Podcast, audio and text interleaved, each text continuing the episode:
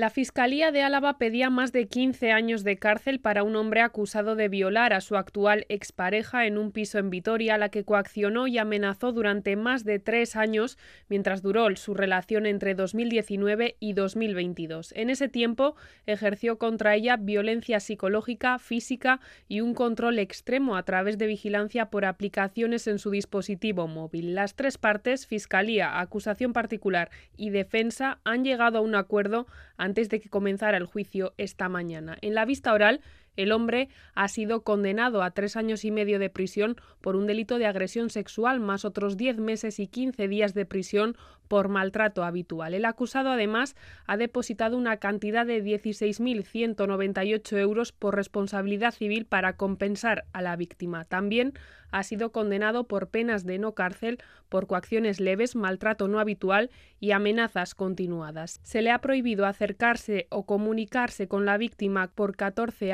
años, más penas de trabajo para la comunidad de 115 días, inhabilitación para realizar cualquier profesión que involucre a menores durante nueve años y se le ha impuesto libertad vigilada durante cinco años una vez salga de prisión.